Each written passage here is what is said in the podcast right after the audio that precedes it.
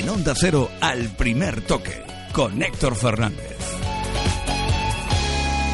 20 minutos para llegar a la una, un poquito de reflexión, aunque eh, ahora vamos a hablar del Celta de Vigo, pero saludo a Santi Segurola. Santi, buenas noches. Buenas noches. Rafa Martín Vázquez, buenas noches. ¿Qué tal? Buenas noches. Sidlow, compañero de Guardian, buenas noches.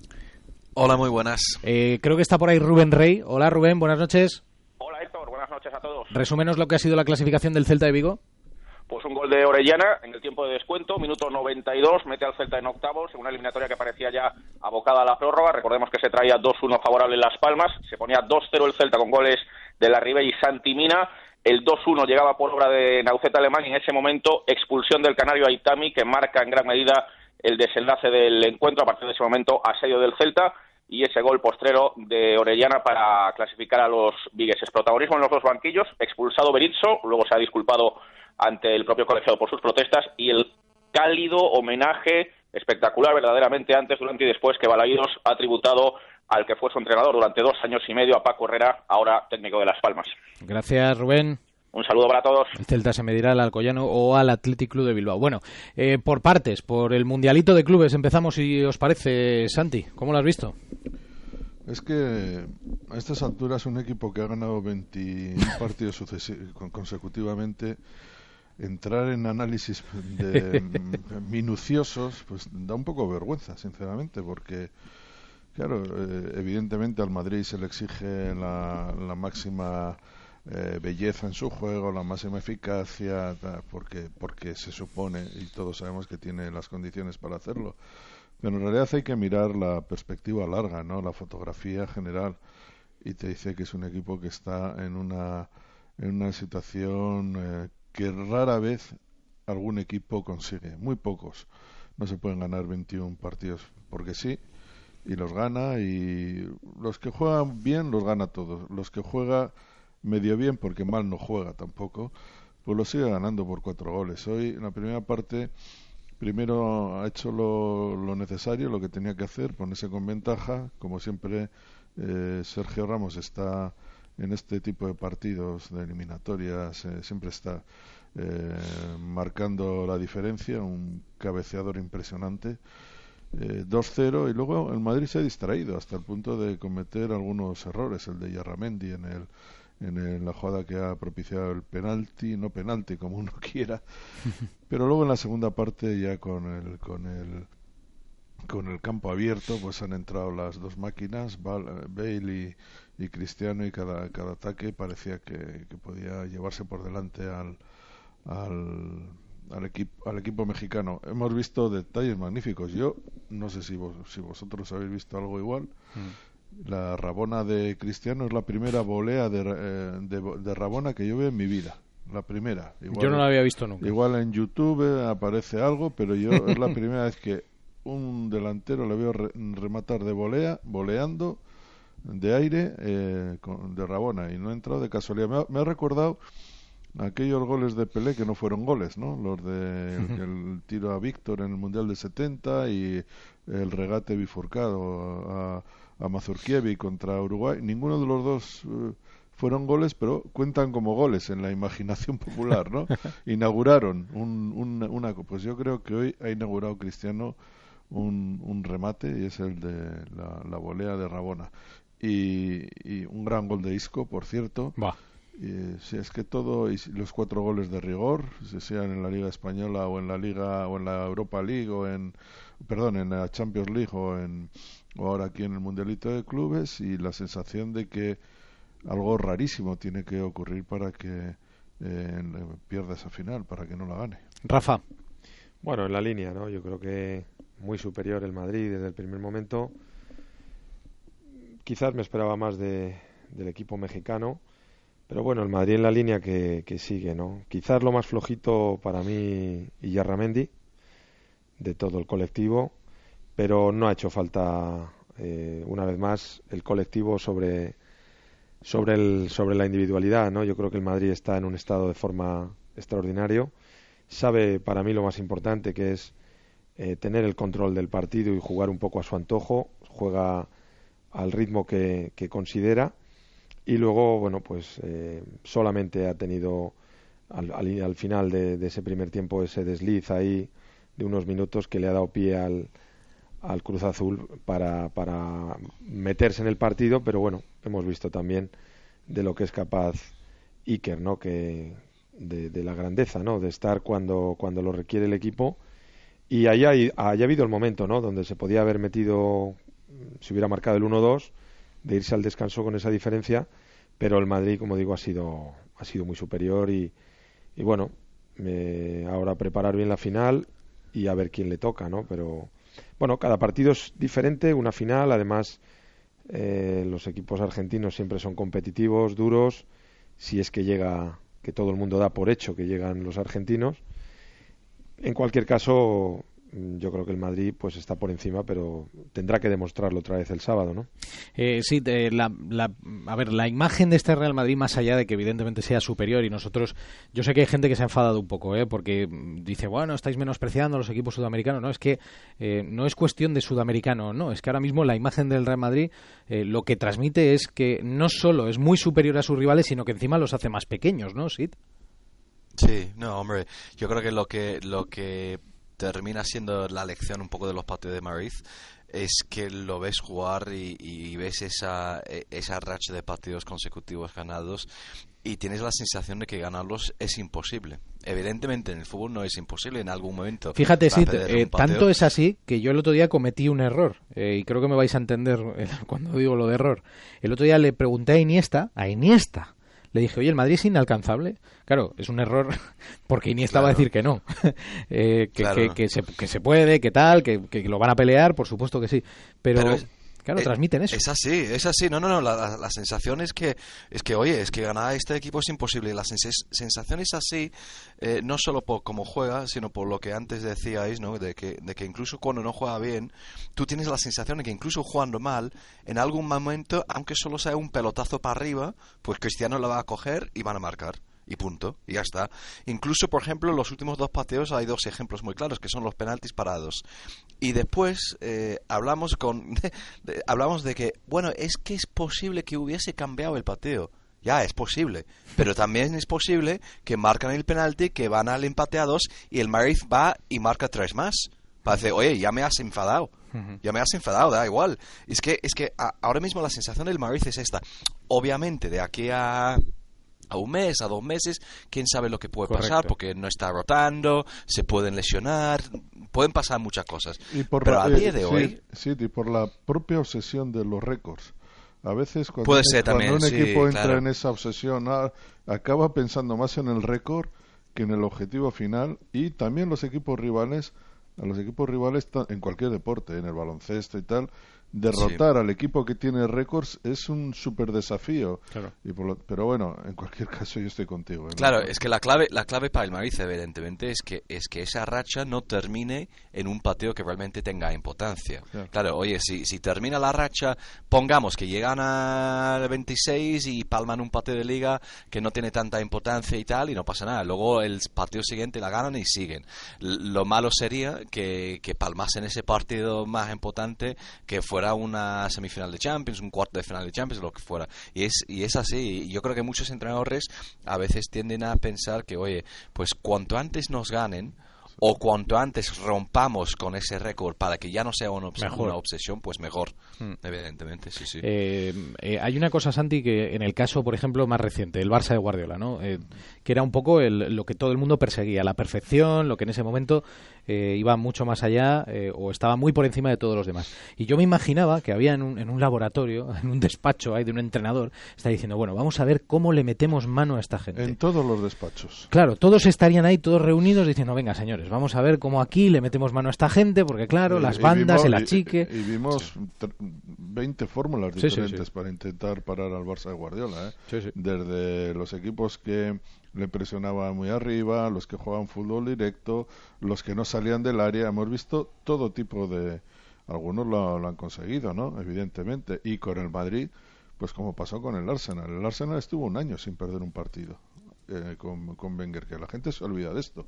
La gente habla de Wenger como si no hubiera ganado nada. Ganó mucho hace tiempo, pero estuvo un año y tuvo una poda, que el nombre, un sobrenombre, era el de los Invencibles. Sí. Bueno, pues todas las épocas se acaban. Se acabó la de Guardiola Pues- y algún día la del Madrid también, pero Claro, Bueno, ahora- Rafa, además- Rafa, además, eh, Rafa, además vos- es- vosotros- memoria es buena, ¿eh? Digo, Rafa, que vosotros el año eh, que todo el mundo lo recuerda como el año del 5-0 del Milan, pero eh, ese año vosotros perdéis un partido, el partido que perdéis lo perdéis una semana antes o, o unos días antes en Balaídos, en un partido que se adelanta para que tengáis más tiempo de jugar ese partido frente al Milan, si no me equivoco, ¿eh? en el 89, ¿no? Eh, y es el partido que perdéis, no perdéis ningún partido más en toda la competición. Bueno, tengo mala memoria. ¿eh? Soy sincero. No, eh, tendríamos que tener ahí A Mr. Chip. A, Mr. Chip. Eh, bueno, eh, puede ser, puede ser, pero eh, yo creo que, que cuando coges una racha como la que ahora mismo tiene el Madrid, eh, bueno, eh, todo el mundo primero ya de por sí quiere ganar al Madrid, pero si cabe, fíjate, ser el primero que rompa esa racha, pues eh, uf, la repercusión, ¿no? Entonces, eh, yo creo que el, que el Madrid eh, ha conseguido algo en relación a lo que comentabas tú del equipo de Guardiola, que ha conseguido tantos éxitos, eh, algo muy importante y muy difícil, que es, primero, a nivel individual, eh, tener el mejor jugador en cada posición con respecto a sus rivales. Ahora mismo, en duelos individuales, eh, solo se me ocurre una debilidad del Madrid, que es eh, para poderle hacer daño al Real Madrid, es medio campo. Es quitarle esa, ese poder en el medio campo para poder tener alguna opción. En cualquier posición de defensa, el Madrid no tiene rival. En cualquier posición en ataque no tiene rival. ¿Por qué? Porque físicamente es un equipo muy poderoso y técnicamente igual. Pero es que aparte, lo que hemos dicho, el, el- gran acierto es el- la fuerza colectiva que han, que han conseguido, ¿no? que han aunado lo individual con lo colectivo. Y yo creo que, que ahora mismo está en un grandísimo momento. ¿Que perder algún partido? Pues lo van a perder, evidentemente, pero mm, es difícil. Y yo creo que por la cabeza de todo el mundo que se enfrenta a ellos, pues eh, de qué manera. Y no es, no es fácil, ¿no? Está claro. Está claro, está claro. Bueno, San Lorenzo de Almagro o Oakland City, hay que recordar que el Oakland City es un equipo eh, compuesto por gente más o menos amateur, ¿no? Mm, Es una gran sorpresa que estén aquí porque no se esperaba que estuvieran en esta situación, pero claro, eh, es lo que decís, al final, eh, por mucho que nosotros insistamos en la superioridad del Real Madrid, para el resto de rivales, ya sea el Oakland o sea San Lorenzo de Almagro, que es lo que parece que va a ser el San Lorenzo de Almagro, claro, para ellos ganar al Real Madrid es, o, bueno, ya no ganarle al Real Madrid, enfrentarse al Real Madrid es un regalo del cielo, Santi. Sí, hombre, yo creo, eh, sinceramente, no le he seguido esta temporada a San Lorenzo de Almagro, más la temporada anterior. Eh, los equipos argentinos, por su naturaleza, por su capacidad competitiva, tengan jugadores eh, conocidos o no tengan jugadores conocidos, son equipos muy difíciles. Eh, todos recordamos al, al Barça eh, ganándole a Estudiantes de La Plata en el último minuto con un gol de Pedro y luego eh, en la prórroga con eh, Messi marcando el famoso gol con el pecho. Y no parecía el Estudiantes de La Plata nada especial, pero son equipos complicados. Por lo tanto, la sensación que yo tengo es que eh, San Lorenzo de Almagro va a ser más que, que Cruz Azul. ¿eh? Y también como es la historia, ¿no? Porque hace 50, 60 años eh, San Lorenzo de Almagro vino a España a dar lecciones de fútbol. Sí, y porque el fútbol sudamericano era muy potente, porque en España, en Europa se había celebrado, había- acaba de salir o se estaba se estaba saliendo de la, la- había terminado la guerra, la Segunda Guerra Mundial un año, dos años antes, todo era pesadumbre.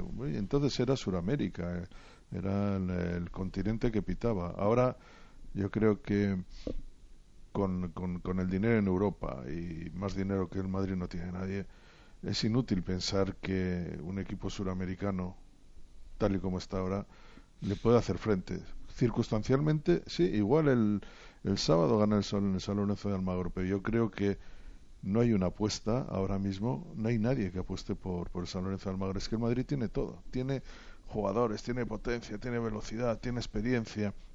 Han jugado partidos de esta, de esta categoría 200.000. Es un, eh, digamos, no hay nada en el horizonte del Madrid que sea preocupante en, en un- y además esa confianza que transmite es que eh, ya es una, una sensación de que es una rueda, ¿no? Bueno, y encima, eh, Sid, eh, el ambiente en el estadio. O sea, Parecía que estaban jugando en el Bernabéu. Sí, no, hombre. Yo creo que es algo que, que, a ver, primero hay que reconocer que no tengo las estadísticas y por lo tanto es muy difícil saberlo 100%. Pero sí que es verdad que tú ves cierta, cierta corriente ¿no? de, apoyo, internacionalmente hablando, y es muy llamativo porque depende de la época en que cada país se, digamos, se, se sube al tren del, del fútbol. Por ejemplo, tú ves que hay una cantidad enorme de aficionados del Manchester United en el Oriente Lejano.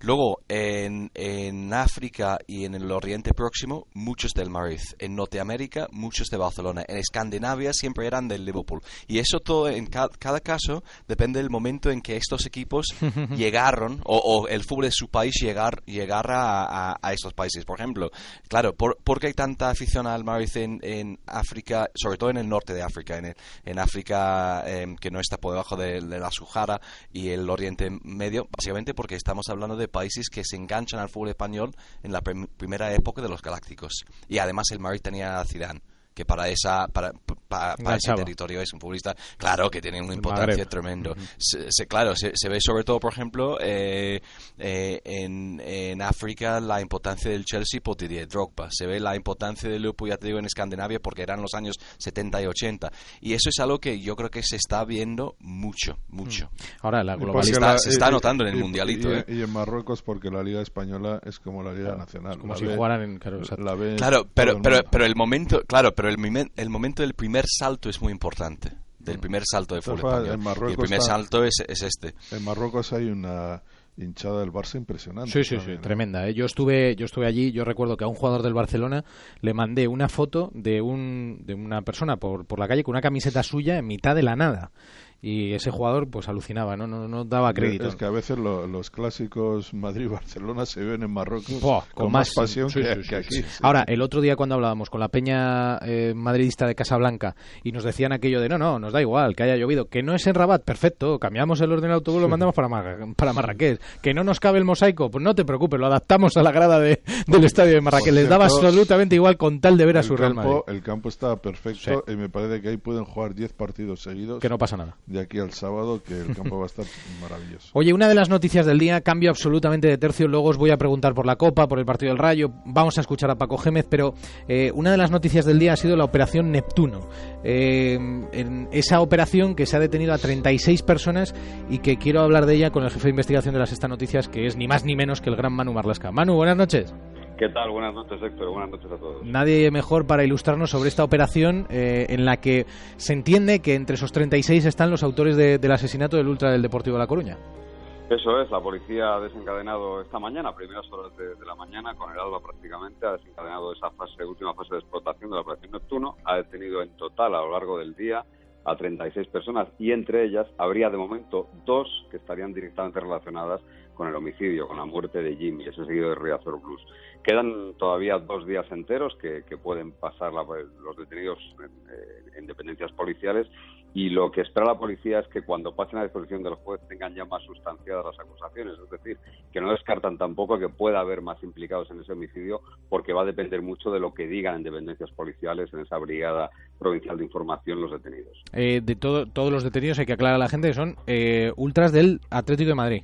Sí, prácticamente la totalidad de ellos. Hay 36 detenidos, como decíamos, dos de ellos son menores de edad y ocho cuentan con antecedentes policiales por diversos delitos, daños, amenazas, robo con fuerza en las cosas, lesiones y riña tumultuaria. De momento, como digo, dos acusados de homicidio y los demás acusados de eh, tenencia ilícita de armas o de objetos peligrosos y de riña tumultuaria, todos ellos. Eh, Manu, durante estos días, yo recuerdo, recordarán los oyentes del primer toque, que el primer día, el, aquel domingo que, sucedió este acontecimiento en la Ribera del Manzanares, eh, yo le preguntaba a Miguel Ángel Gil, el director general del Atlético Madrid, le preguntaba por si tenía conocimiento de que dentro del Frente Atlético, en el sector más radical se hubiesen eh, instalado eh, ultras de un equipo polaco. Eh, me dijo desconocerlo. Nosotros fuimos escarbando un poco en esa información y había gente que estaba en, en esta, en esta pelea que, sucedió en el, en, el, Manzanares y nos decía que se oían gritos de, gente en, un idioma extranjero, ¿no? que no identificaban. ¿Entre estos detenidos hay algún miembro polaco de, estos equipos? Pues Ahora, hasta el momento, con las prevenciones que a las que obliga el secreto sumarial que ha decretado el instructor, el juez instructor, todavía no han trascendido las nacionalidades de, los detenidos. Sí que han trascendido los datos que te he dicho, dos menores, un, un guardia civil, perdón, y un militar de carrera, un militar profesional que está entre los arrestados.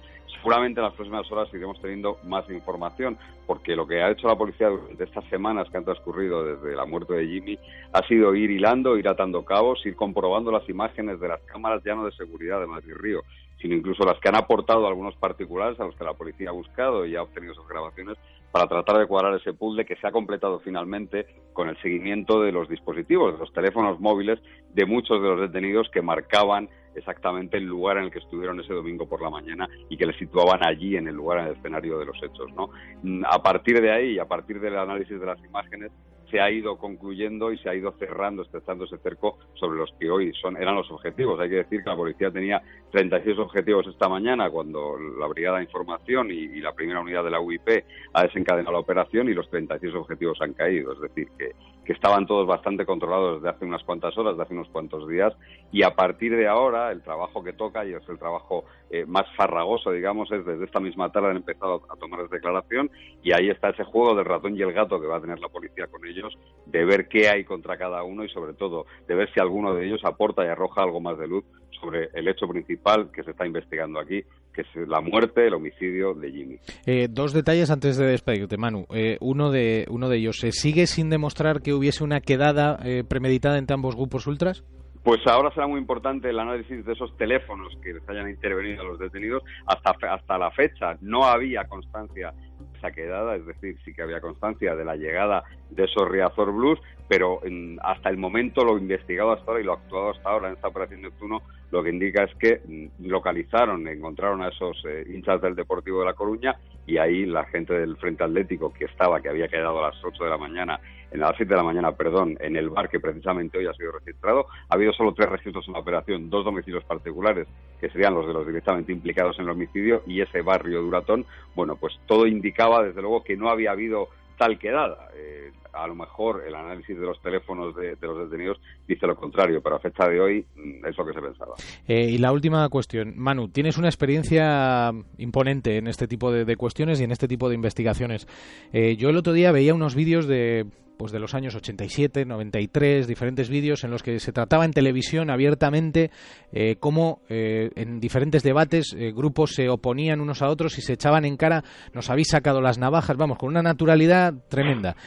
yo ahora esto, si esto ahora lo ponemos en la televisión, era un programa de Anchón Urrusolo, Riff y Rafe, es Santi, ahí en, la TV, un programa terrible, ¿no? Allí se, estaban Riazor Blues, está el Frente Atlético, estaban ultras de, de los Yomus, estaban Indargor Peña Mújica, bueno, todos, estaban allí todos, ¿no? Entonces, eh, se hablaba de eso, ¿no? Abiertamente. Nos han sacado las navajas aquí, tenemos que ir allá, pero no vamos a correr porque nos vamos a defender con una normalidad tremenda. Esto puesto hoy en televisión sería... sería terrible. Yo creo que la sociedad está eh, más preparada para eso, está menos habituada a, la violencia y es mucho menos tolerante, afortunadamente, con la violencia. También las fuerzas de seguridad están mucho más preparadas de lo que se estaba en aquella época. En aquella época era impensable, por ejemplo, la infiltración en grupos ultras y ahora es una realidad y, muchos grupos ultras están perforados por la policía prácticamente. Si no hay infiltrados, lo que hay son colaboradores y yo creo que precisamente todos, empezando por la, por la sociedad, y, y, una prueba es la reacción que ha habido tras la muerte de Jimmy, tras la salvajada que ocurrió ese domingo en la ribera del río Manzanares, ¿no? Creo que, que todo el mundo, no sé si será nuestro Hillsborough, eh, pero, pero desde luego algo tiene que cambiar en el fútbol, como cambió el fútbol inglés la tragedia de Hess y la de Hillsborough. Manu, un abrazo, ¿eh? Héctor, un abrazo muy fuerte a todos. Gracias, te vemos ahí en la sexta, ahí nuestro compañero Manu Marlasca. Eh, ¿Algo que apuntar, Santi, Sid, Rafa, eh, con esto que ha contado Manu? No, que a ver qué ocurre, ¿no? Eh, durante estos dos o tres días se, se, cierra la operación, si tenemos más detalles, porque todavía quedan partes que no, no, se han resuelto públicamente, no, no sabemos. Me sorprende mucho la, la detención de, de un militar y de un guardia civil. Esta gente está para hacer cumplir la ley, no para vulnerarla, ¿no? Y además andar con, con, grupos de estos extremistas, no sé. Eso. Pero bueno, ya te digo que más noticias de las que ha dado eh, Manu Marlasca no, no hay ninguna.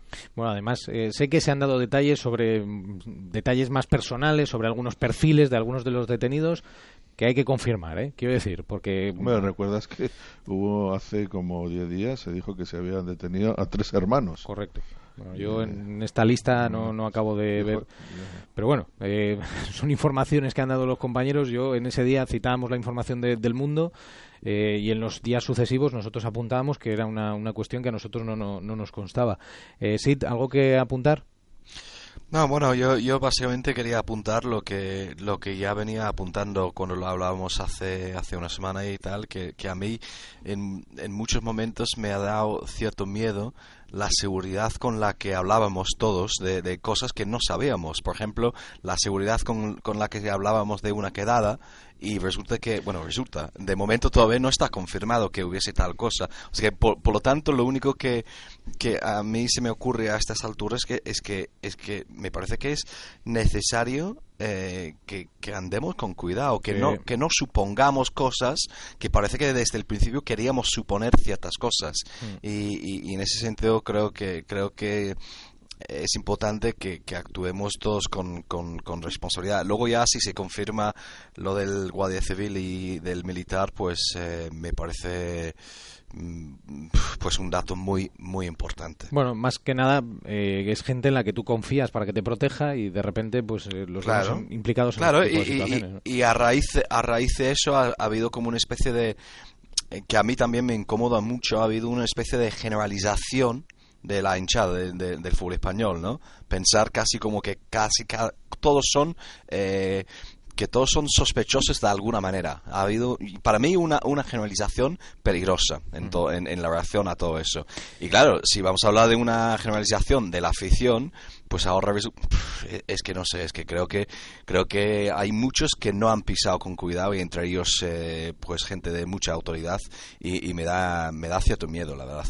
Bueno, eh, que se cierre esta operación y os seguiremos añadiendo detalles. Eh, una y siete minutos, por cierto. Luego Rafa Fernández nos va a contar eh, en qué consisten esos cambios que va a haber en la ley deportiva para que se apliquen las sanciones a eh, los partidos. Ya os digo que eh, dentro de esos puntos, de, esos puntos que se van a aprobar, cuando se aprueben el día 22, se iba a aprobar el día 15, al final va a ser el día 22, eh, uno de los puntos es exclusión de la competición, pero eso luego nos lo cuenta Rafa Fernández. Una y siete minutos, ahora os pregunto por la Copa. En Onda Cero, al primer toque, con Héctor Fernández.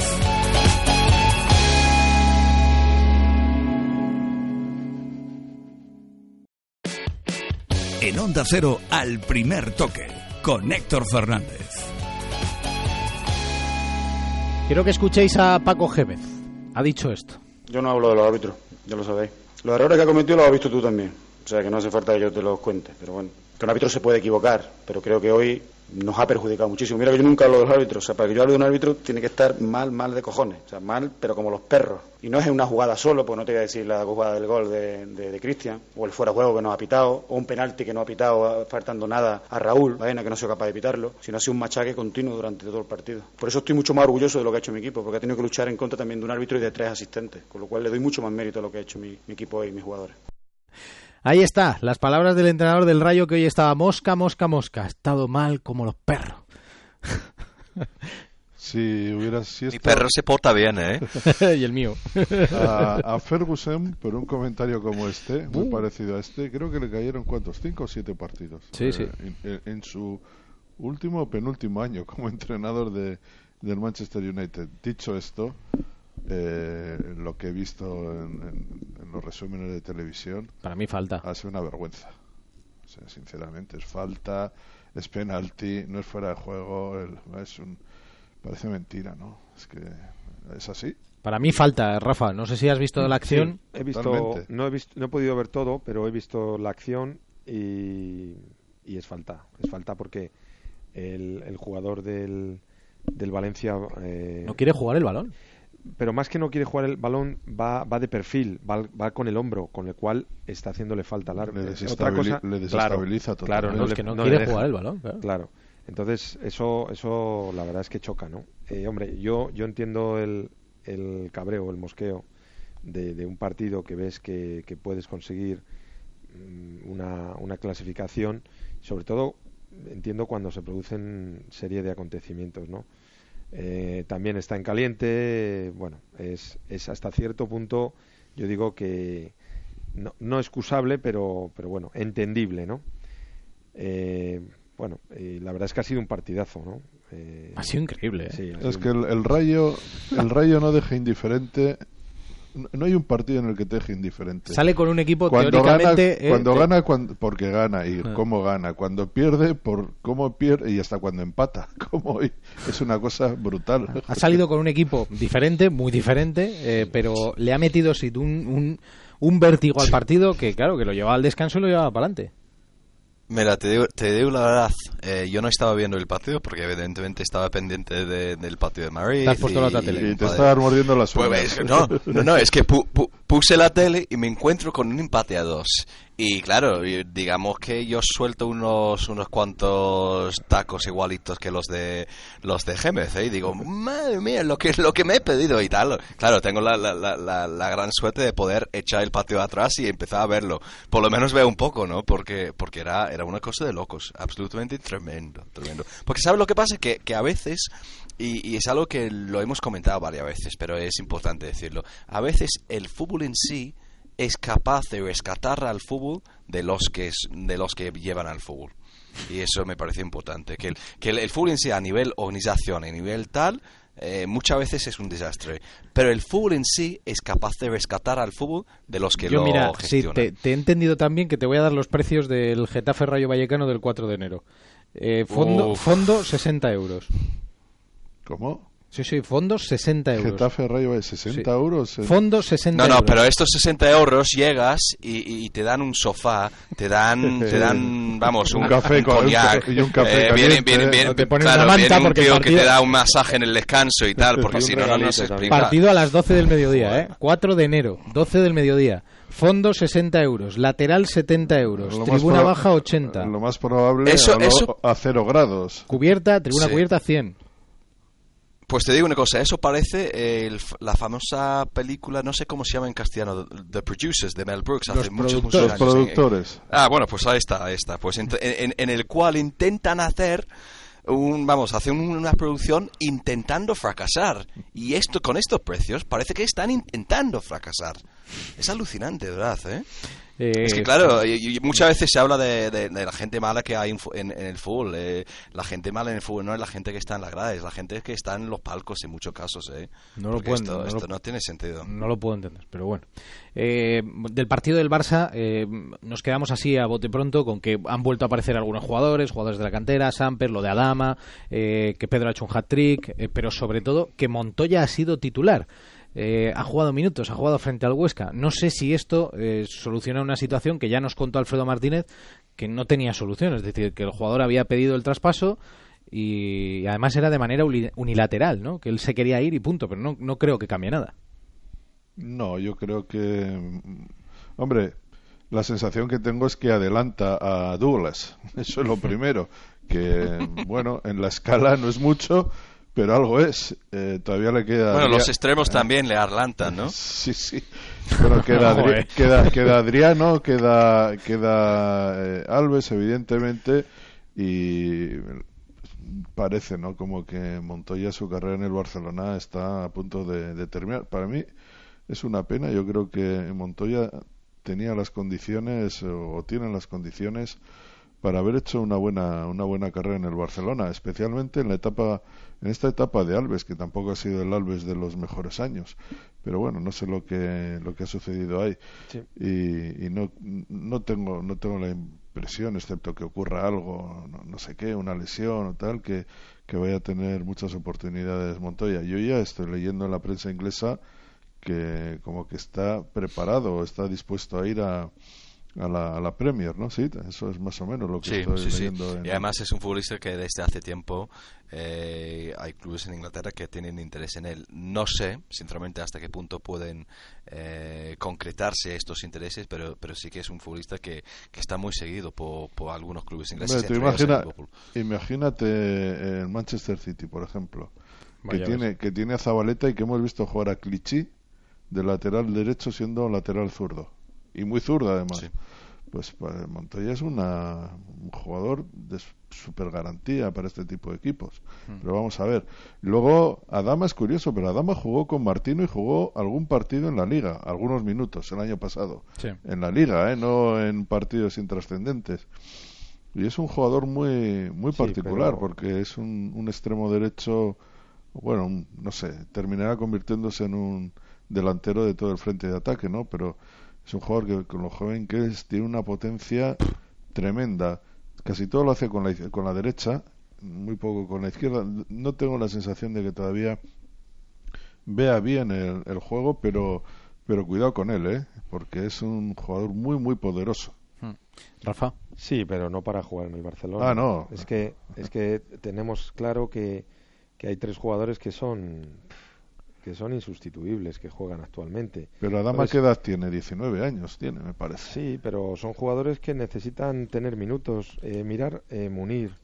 Munir de, ha pasado de, de ser indiscutible, también por, por las circunstancias de que no estaba Luis Suárez, eh, la lesión de Neymar al principio, jugador que incluso la selección, y ha pasado, mm, es que es duro para el jugador, es tremendo. Si no tiene una cabeza medianamente amueblada y si no tiene gente alrededor que le pueda aconsejar, ese chaval ha pasado eh, eh, de la noche a la mañana de ser el- las portadas de todos los periódicos a, a- a no, a no conocerle nadie, o sea, no, no acordarse nadie. Y hoy es un ejemplo de, de lo que pasa en el Barça, la cantidad de jugadores en la cantera que hay con una proyección tremenda, que es verdad que es imposible que todos puedan estar en el primer equipo, pero yo creo que tienen cabida eh, y minutos. Pero- Adama, Adama cumple de 19 años el 25 de enero, ¿eh? Acaba de renovar su contrato, lo y, que, renovó Claro, y- pero- y que la gente recuerde que es un jugador español, ¿eh? Sí. Claro, pero eh, ¿y, y, y qué va a tener el chaval? ¿La paciencia de estar tres o cuatro años? No, pues eh, probablemente te- hará un periplo Claro. parecido al de, de ¿no? Claro, claro, Tendrá efectivamente. que buscar una cesión. Eso sí. es, y, eso y- y- y saldrá bien o saldrá mal, pero condiciones, evidentemente, yo en Adama veo un jugador, desde luego, de primera división. Sí, pero... de ahí pero al Barça ya hay claro, un mundo. joder. pues ese es el problema, Santi, que puede irse cedido y lo hará y lo hará fantásticamente bien, volverá y seguirá estando sin jugar, como le ha pasado a otros jugadores en el Madrid o en el propio Barcelona. Claro, con esto que Tendrán me- que buscar Sí. otra salida en otro en otro equipo de primera división o en, en otra liga que Con- afortunadamente Hombre, a no ser que haga un papel un poco como el que hacía Gese el año pasado en el Madrid, ¿no? Que hay tres delanteros y uno más, cuatro. Pero hay una cosa Bueno. con esto que estamos comentando y con esto que estás diciendo tú, Rafa. Eh, Es que ahora eh, sale a la mesa el nombre de Royce, ¿no? Lo va a fichar el Madrid porque así el, el Barça también lo quiere, pero no lo puede fichar. el Pero vamos a ver. Bayern. No, o el Bayern, bueno, sí, el Bayern también. El Bayern que tiene a Kedira también fichado. Quiero decir, todos Kedira estos... no creo. No, yo digo porque eh, lo, lo que dice el mentidero, ¿eh? Nosotros no, no, yo te no digo que dicho no, eso. que Kedira no va al Bayern. Yo le veo más en el Manchester United, pero no sé, ¿eh? no lo sé. Eso, eso es una sensación mía. En el Bayern no le veo tampoco, pero bueno, y además me fío por lo que diga Santi. Pero digo, Royce, vale, llega Royce a- a- al Barcelona o al Real Madrid, ¿y a quién quitas? Porque Royce no va a venir para sentarse en el banquillo, digo yo, ¿no, Rafa? O sea, si llega al Real Madrid, ¿a quién quitas? a- a- a que yo sepa, de momento, y si no cambian las, las normas, solamente pueden jugar 11. No, pero encima, ¿qué quitas? ¿No puedes quitar más medios centros para poner más delanteros? Porque sí. James ya está jugando en el mediocampo, quiero decir, no sé, inventarlo, que Royce juegue de lateral. pero es El, que... el único caso que conozco es el de los recientes partidos del Bayern, que ha jugado con. Eh, Esto es así, ¿eh? Con Alonso, Robben y Ribery a los dos lados de Alonso. Y por delante, eh, Müller, Goche y Lewandowski. Lewandowski. ¿Qué te parece? Vaya, Pero eso, eso ahora, ¿eh? Cuando lleguen los momentos, solo van a jugar tres, evidentemente. Claro, está claro. Pero, Rafa, claro. eh, Neymar, Suárez, Messi. eh, Bale, eh, Cristiano Benzema o con Isco y todas estas variantes que hemos visto en el Madrid. ¿Qué hacemos? Bueno, eh, es evidente que, que son equipos que, que tienen que, en teoría, reforzarse mm, todos los años para, para, para cumplir los objetivos. El Madrid este año eh, está, entre comillas, ¿no? obligado, después de haber conseguido la Champions y tal, pues cada año se quiere más. Entonces tienen que buscar. Eh, bueno, es, es lo que y la- eh, lo que hablamos. Siempre hay lesiones, siempre ahora mismo el Madrid tiene dos o tres jugadores en, en medio campo y necesita una plantilla acorde, ¿no? Pero es evidente que tienen que asumir un rol y esa también es una labor importante del entrenador de saber dar minutos, de tener a la plantilla eh, competitiva, eh, dispuesta y que determinados jugadores, no todos, pero determinados asuman ese rol de, de entrar y salir cuando otros no, no, no, no lo hacen, ¿no? Y no es fácil. Hmm. No sé, si es que me llama mucho la atención. ¿eh? Nosotros hablamos, oye, hay información, yo lo he dicho antes, ¿eh? esa sensación del Real Madrid de que si el jugador se mueve ellos van a tener opción de, firmarlo siempre y cuando les, interese. Esa eh, impresión de que el Barcelona si estuviera en el mercado podría intentar pero claro pero si es que es que si llega este jugador a quién sacas pero también es verdad Santi perdona que, que, que mm, también pensábamos eso este año y sin embargo cuando claro entra alguien tiene que salir Sale alguien. otro. Claro. pero, de estos quién va a salir pues no lo sé pues eh, a lo mejor imagínate que interesa vender a Isco. Claro es que quién sabe. Eh, es que muchas veces dices, ¿quién se pensaba que se iba a ir Ocil? No. Eh, o quién se pensaba que se iba a ir. claro, o sea, eh, es, que el, es que el fútbol cambia mucho y depende de lo que te ofrezcan, pues a lo mejor te interesa porque lo que viene puede también y depende de la temporada que hagas claro. si no, ganas nada o no ganas lo que crees que tienes que ganar o ahora también hay circunstancias que a nosotros puede que se nos escapen. La típica renovación que se ha encallado que no hay manera pero claro. no veo yo circunstancias no o, también eh, una manera de, de, actuar del propio jugador dentro de la plantilla del grupo su comportamiento. Son tantas cosas que por eso muchas veces desde fuera se habla eh, sin tener el, el, conocimiento del día a día y, cómo se comporta esa persona, porque se da el caso de que hay jugadores que dan un rendimiento extraordinario, pero luego a nivel eh, social, digamos, hmm. eh, colectivo, con son pues, problemáticos. son problemáticos. O sea, es que por eso digo que muchas veces se nos escapan todo ese tipo de cosas que, que, que solamente las saben los que están dentro, ¿no? Y hay otro factor que muchas veces yo creo que es la, la voracidad de los clubes. O sea, que hay clubes que, pongamos, en y no sé si es el caso, pero vamos a suponer que es el caso, solo para, para, para, ilustrar un poco lo que quiero decir. Eh, supongamos que el Madrid realmente, realmente quería a Marco Royce, supongamos que no. Pero claro, sabe que si no le ficha, si no lo ficha el Madrid, lo fichará otro. Entonces yo creo que en muchos casos hay clubes que van fichando futbolistas un poco con la idea de que nadie más los tenga. Y eso yo, yo, que lo veo con, digamos, con una perspectiva que, que va más allá del Madrid, del Barcelona, del Chelsea, del Man City, por ejemplo, eh, eh, no sé, a mí, me, a mí me da cierta pena. Me da cierta pena que hace 15 años yo tenía la sensación de que todos los clubes tenían por lo menos un futbolista muy, muy, ya, pero hay, una cuestión y ahora hay clubes que los tienen todos. En la ingeniería esta eh, del mercado, voy, a, voy a imaginarme una cosa, voy a especular. Imaginad que de repente el Madrid sabe que el Manchester United tiene pasta para fichar a Cristiano Ronaldo, que tiene un pastizal, tiene 200 millones para ofrecer y, y además para pagarle una ficha de 30 millones al jugador, yo que sé, una barbaridad. Eh, hombre, eh, intentando, si, si, el Manchester United eh, ve que el Real Madrid está detrás de un jugador, ellos también se meterán, de alguna manera intentarán encarecer a otro jugador para que en el mercado el Manchester tenga menos peso porque sabe que va a hacer otra operación muy importante. No sé, ¿sabes? Es que... Esos son, esos son juegos de... Eso es Wall Street. tal cual, sí, sí. Pero...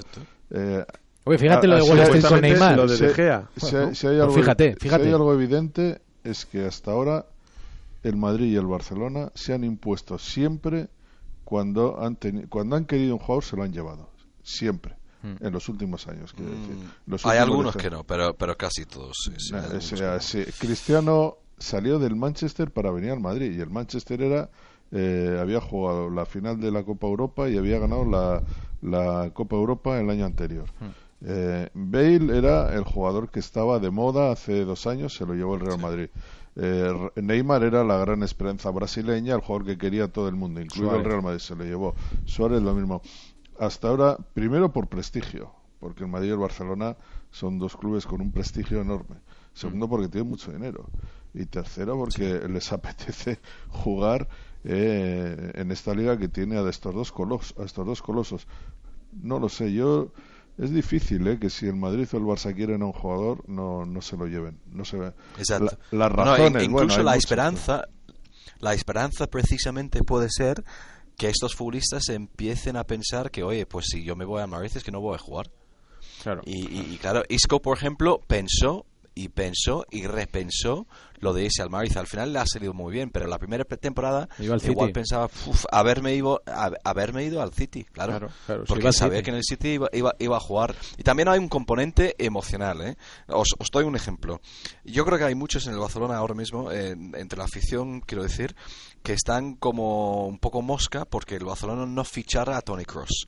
Porque tenía la posibilidad de ficharle a Tony Cross. Y el Barcelona, por los motivos que fueran, no lo quiso. Supongamos tarde, que Cross, que Cross se hubiese quedado, que Cross se hubiese quedado en el Bayern Múnich, les daría igual.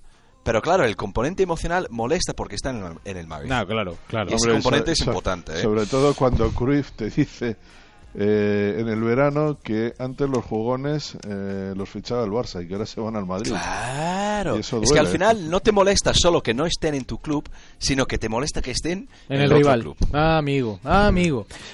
Rafa, Sid, Santi, cuidaros mucho, ¿eh? Un abrazo. Hasta luego. Adiós. Venga, buenas noches.